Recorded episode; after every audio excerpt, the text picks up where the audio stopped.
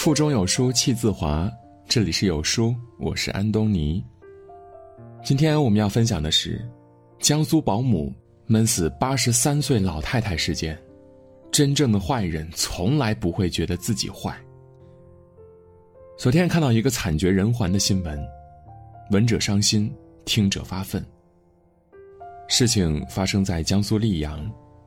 市民张阿刘的母亲最近糖尿病有些严重，于是就为八十三岁的老人请了一位保姆。保姆对老人好的不得了，没事儿就跟他说话、按摩。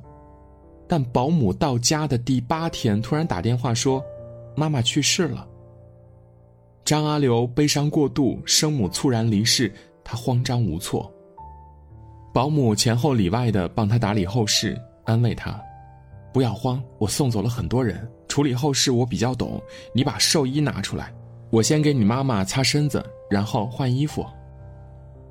当时听着充满感激，后来回想，脊背发凉。起因是妹夫觉得事出蹊跷，就把监控调出查看，不看不知道，一看，倒吸一口冷气。老太太的死亡场景，实在是人神共愤。监控还原当天的情景，当天晚上十点零六分，张阿刘离家，留下保姆照顾母亲。他刚走不到五分钟，保姆就拿一条毛巾捂住老人口鼻。画面里，老人拼命挣扎，保姆索性直接坐上老人胸口，并且淡定摇扇，仿若什么都没有发生一样。直到老人完全没有动静了，他才给清理现场，缓缓的。给张阿刘打电话。看到这儿，不禁慨叹：“这是人吗？这是人吗？这是人吗？魔鬼兴许都比他有良知吧。”事件发酵到网上，有人气愤不解：“保姆这么做对自己有什么好处呢？”下面有一个令人胆颤的回答：“看保姆杀人的手段，就知道是个老手了。”不得不说，保姆杀老人都快成为行业潜规则了，甚至还有个称呼“指死鸡”，干几天就神不知鬼不觉的弄死老人，然后领一个月的工资走人。有人说，为了几千块就罔顾一个人的生命，实在是荒谬。但在坏人眼里，就是毫无道理可言。你的生命就是没有挣几千块钱重要。你的生命就是没有我一个月吃喝玩乐重要。正如戴尔·卡耐基在《人性的弱点》中说到的：“坏人从不认为自己坏，这是他们认知中最大的盲点。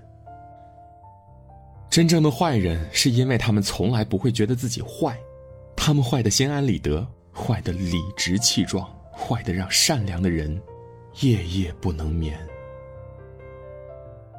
当我们义愤填膺的谴责坏人的时候，坏人的内心也许毫无波澜，他们根本没有同理心，感受不到别人的情绪，甚至越是伤害他人，越是感受到愉悦。前段时间，微博上有一个团伙，专门通过拍摄虐猫视频获利。视频中，他们通过各种变态方式虐猫。剥皮、挖眼、火烧、电击、开水烫、掏肠、电钻，只有想不到，没有虐不到的，手段残忍，令人发指。这些视频，身边很多人根本不敢打开，即使看了也痛哭流涕，引起生理性不适。你能想象这是一个年轻大学生的所作所为吗？一个人到底有多阴暗暴力，才能做出这样残忍的事情呢？短短两个月被残忍虐杀的猫，高达八十多只，每天都有弱小的生命在他的手中惨死。事件被曝光之后，虐猫事件的主人公也被公之于众，他是山东大学大四学生范元庆。或许是出于无奈之举，他在网络上发布了一篇道歉信。但，他真的悔过了吗？真的是有所反省吗？答案是并没有。在他的小号里，他理直气壮地与网友对骂，威胁质问他的网友：“是不是想死？”啊并且在自己小号里扬言会继续虐猫，并且骂群情激愤的网友脑残。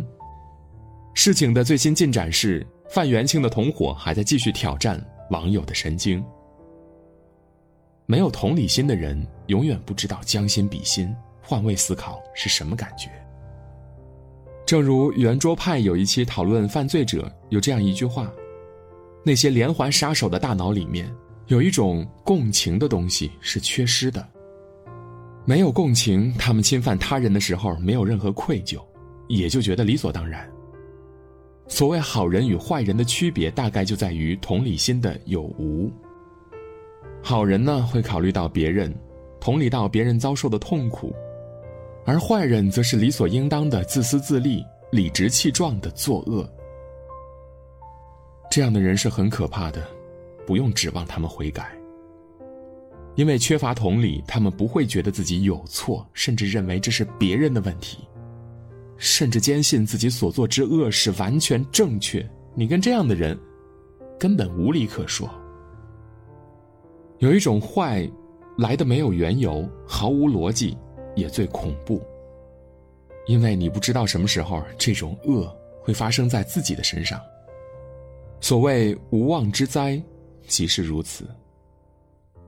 网上曾经有过这样一个新闻：一位怀胎四月的准妈妈被上小学四年级的侄子在背后猛推，幸亏被旁边人接住，才避免了一出惨剧发生。事后，家人问男孩为什么要推孕妇，熊孩子满不在乎地说：“我看电视上孕妇摔了会流产，我就想看看她会不会也流产。”这是什么逻辑呀？因为好奇，所以就把人推倒流产了。中国有句古话：“人之初，性本善。”但是小孩都是善良的吗？看看熊孩子就知道了。熊孩子的坏因不在恶，在于不识恶。这种不识恶长大了之后，如果不及时引导，长大了就是一场灾难。二零一九年五月二十四日，南昌红谷滩，刚刚下班的实习女律师沈某跟同事一起在广场休闲逛街。当几个人行至一处工地的时候，他突然被冲出来的万某刺倒在地。他没有反抗能力的时候，万某依旧没有停止，对着他的脖颈连刺数刀，直到失去意识。事后有人追问万某的作案动机，没想到当天他就想要杀死一个漂亮女孩，至于是谁不重要。原本他是要对一个高个女孩下手，后来发现沈某更漂亮，于是目标就变成了沈某。恶人作恶是没有逻辑的。有时因为自己心情不好，有时情感得不到满足。就像一位犯罪者说过的：“如果这个世界不能满足我，让这个世界去死好了。”他们就像个情绪不稳定的婴儿，整个世界就是他们的垃圾场。只要心情不好，就要对外宣泄，以自我为中心，极端自立。坏人不会变好，他们只觉得世界对他不够好。因为一个有良知的人，即使遭受再恶劣的命运，都不会将自己的苦难发泄到别人身上，而恶人却总因自己的不满，屡屡殃及四周。恶人没有良知，不识善恶，即使罪大恶极，内心也毫无声响。我们经常讲，做人要有底线，不伤害别人就是一条做人的底线。但是坏人之所以坏，因为总是突破底线，甚至挑战极限。二零一九年四月二十一日，震惊全国的杀母案犯罪嫌疑人北大学生吴谢宇落网了。三年前，他在福建一所中学职工宿舍杀死生母的行径，现在听起来仍然是让人不寒而栗。这是一场可谓是计划完美的罪行。提前四个月，他跟学校请假，并提前多次购买了各种刀具、防水布、塑料布、隔离服、活性炭、真空压缩袋等等。残忍的杀害母亲之后，他将尸体用塑料布包裹严密，并层层塞入活性炭除臭，甚至还在家里安装了监控摄像头，伪造母亲辞职信，用母亲手机编造理由，还向亲戚们借款一百四十四万元，之后便开始了。逃亡生涯，以至于母亲谢天琴死后大半年才被人在家中发现。他的作案动机至今都是个谜。但是他突破人伦的残暴程度令人心头阵阵寒意。到底是怎样扭曲的心理，才会让他将尖刀举向了生养自己的母亲呢？这就是毫无底线。底线是什么呢？底线是划分人与魔鬼的界限。还有底线的恶人，在底线之内作恶，不至于太坏，尚有挽回的余地；没有底线的恶人，作恶之后滑向深渊，堕入万劫不复，谁也无法拯救。你的不可思议，都是他们的习以为常；你的深恶痛绝，都是他们的理所当然。恶人的底线太低，寡廉鲜耻，所以他们怎会觉得自己是个坏人呢？他们只会觉得自己正确，又应当。面对坏人，我们该怎么做呢？季羡林曾说：“根据我的观察，坏人同一切有毒的动植物一样。”是并不知道自己是坏人的，是毒物的。我还发现，坏人是不会改好的。期待坏人变好，经常是好人们的错觉，但结果总是坏人的变本加厉和好人的伤痕累累。如果一个人做了错事，却根本不需要付出代价，这难道不是一种变相对恶的助长吗？杭州保姆纵火案。如果女主在保姆首次偷窃就将她辞退了，就没有后来的灾祸。